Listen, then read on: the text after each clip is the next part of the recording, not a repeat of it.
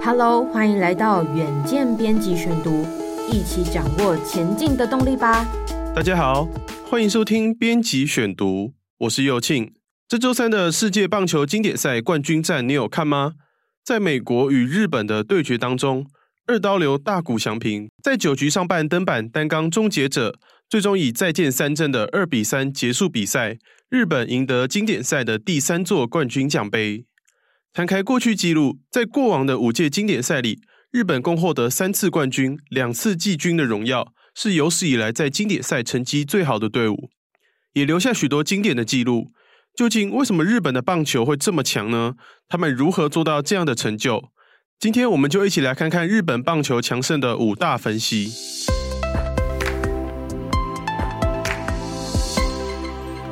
首先，先来回顾日本棒球的历史。日本棒球的历史最早可追溯到明治时代的一八七三年，由外籍讲师霍雷斯·威尔森所带入。这是日本第一次有棒球的相关记录，也是全亚洲最早的棒球运动。不过，在十九世纪时，棒球这项运动并没有非常热门，真正流行起来是在二十世纪早期。早稻田大学和庆应义塾大学球队之间的对战，当年引起了社会的各界关注。在二战以前，以职业选手为主的职业棒球队渐渐出现。一九三零年就有职棒的相关赛事。二战以后，日本棒球渐渐风行。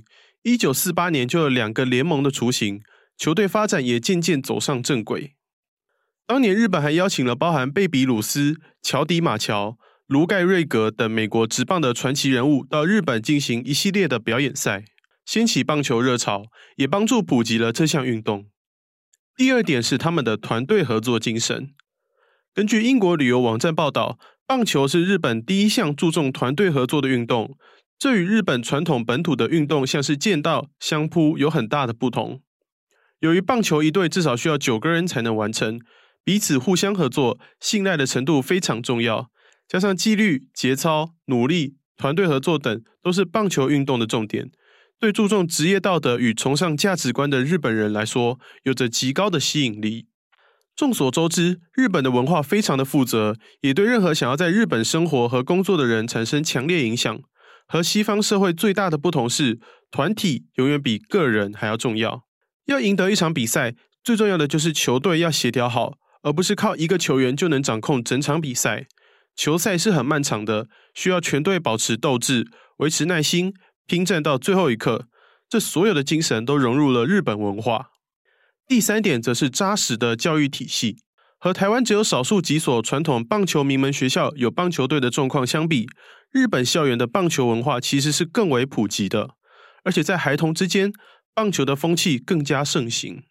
正是在这样充满竞争力的环境下，在校园的球队里想要出现，拥有更多比赛的机会，球员的自主训练也十分积极。大多数的孩子都会在下课后继续在球场训练到傍晚才回家，接着周末参加比赛，全年无休。这些训练不只是单纯关于棒球的内容，而是包含重训、基本动作、体能和协调性等。有许多小球员在下课后就是去跑步，形成一种习惯。高中以上的球队更是在乎整个球队的纪律，如果有喝酒、斗殴等情形，都会被禁赛。因此，大家都会相互提醒，形成一个良性竞争的正面关系。第四点是甲子园发展兴盛。在美国，一场高中的棒球比赛可能只有几百名观众，但是在日本可就完全不同。在日本全国高等学校棒球锦标赛，也就是夏季甲子园里，重要的几场比赛都能吸引上万名观众。而且还有数以百万计的观众在电视机前观看比赛转播，形成一种独特的文化现象。一九一五年开始的夏季甲子园大赛，至今已经有超过百年的历史。根据大会统计，全日本每年大约有四千所高中参加地方大赛，来自全国四十七个都道府县的顶尖队伍都会齐聚在日本兵库县的阪神甲子园球场，进行为期十天的甲子园锦标赛。由于盛况空前，几乎是所有最具潜力的高中棒球选手齐聚的殿堂，使得各球队的球探也都在此摩拳擦掌。有些高中球员在甲子园一战成名，被签入职业队伍，后来成了在棒球场上发光发热的巨星。二刀流大谷翔平就是最好的例子。二零一二年，他在花卷东高等学校担任先发投手时，投出一百六十公里的速球三振打者，创下日本高校棒球史上最快的球速纪录。后来被北海道日本火腿斗士队以第一指名选上。在高中棒球就能如此充满竞争力的舞台上，自然是精锐尽出，难以有人才断层。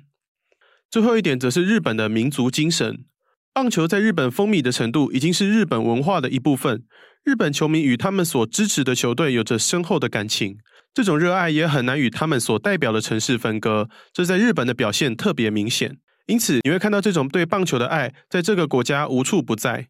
甚至走在街头时，都会看到当地棒球队的象征。周边商品更是琳琅满目。不仅如此，日本棒球场的观赛文化也成为了一种独特的形象，像是啤酒女孩，就是日本球场上非常鲜明的特色。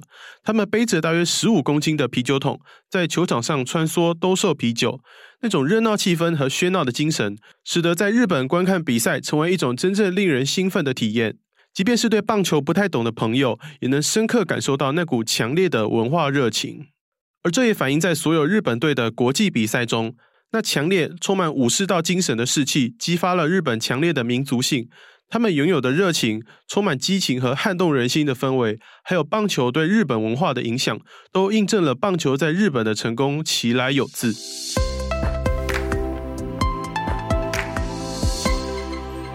以上就是今天的编辑选读。如果你喜欢远见 On Air，欢迎按赞、留言、分享，或是想了解更多细节，欢迎参考我们资讯栏连结。最后，请大家每周锁定我们，陪你轻松聊财经、产业、国际大小事。下次再见喽，拜拜。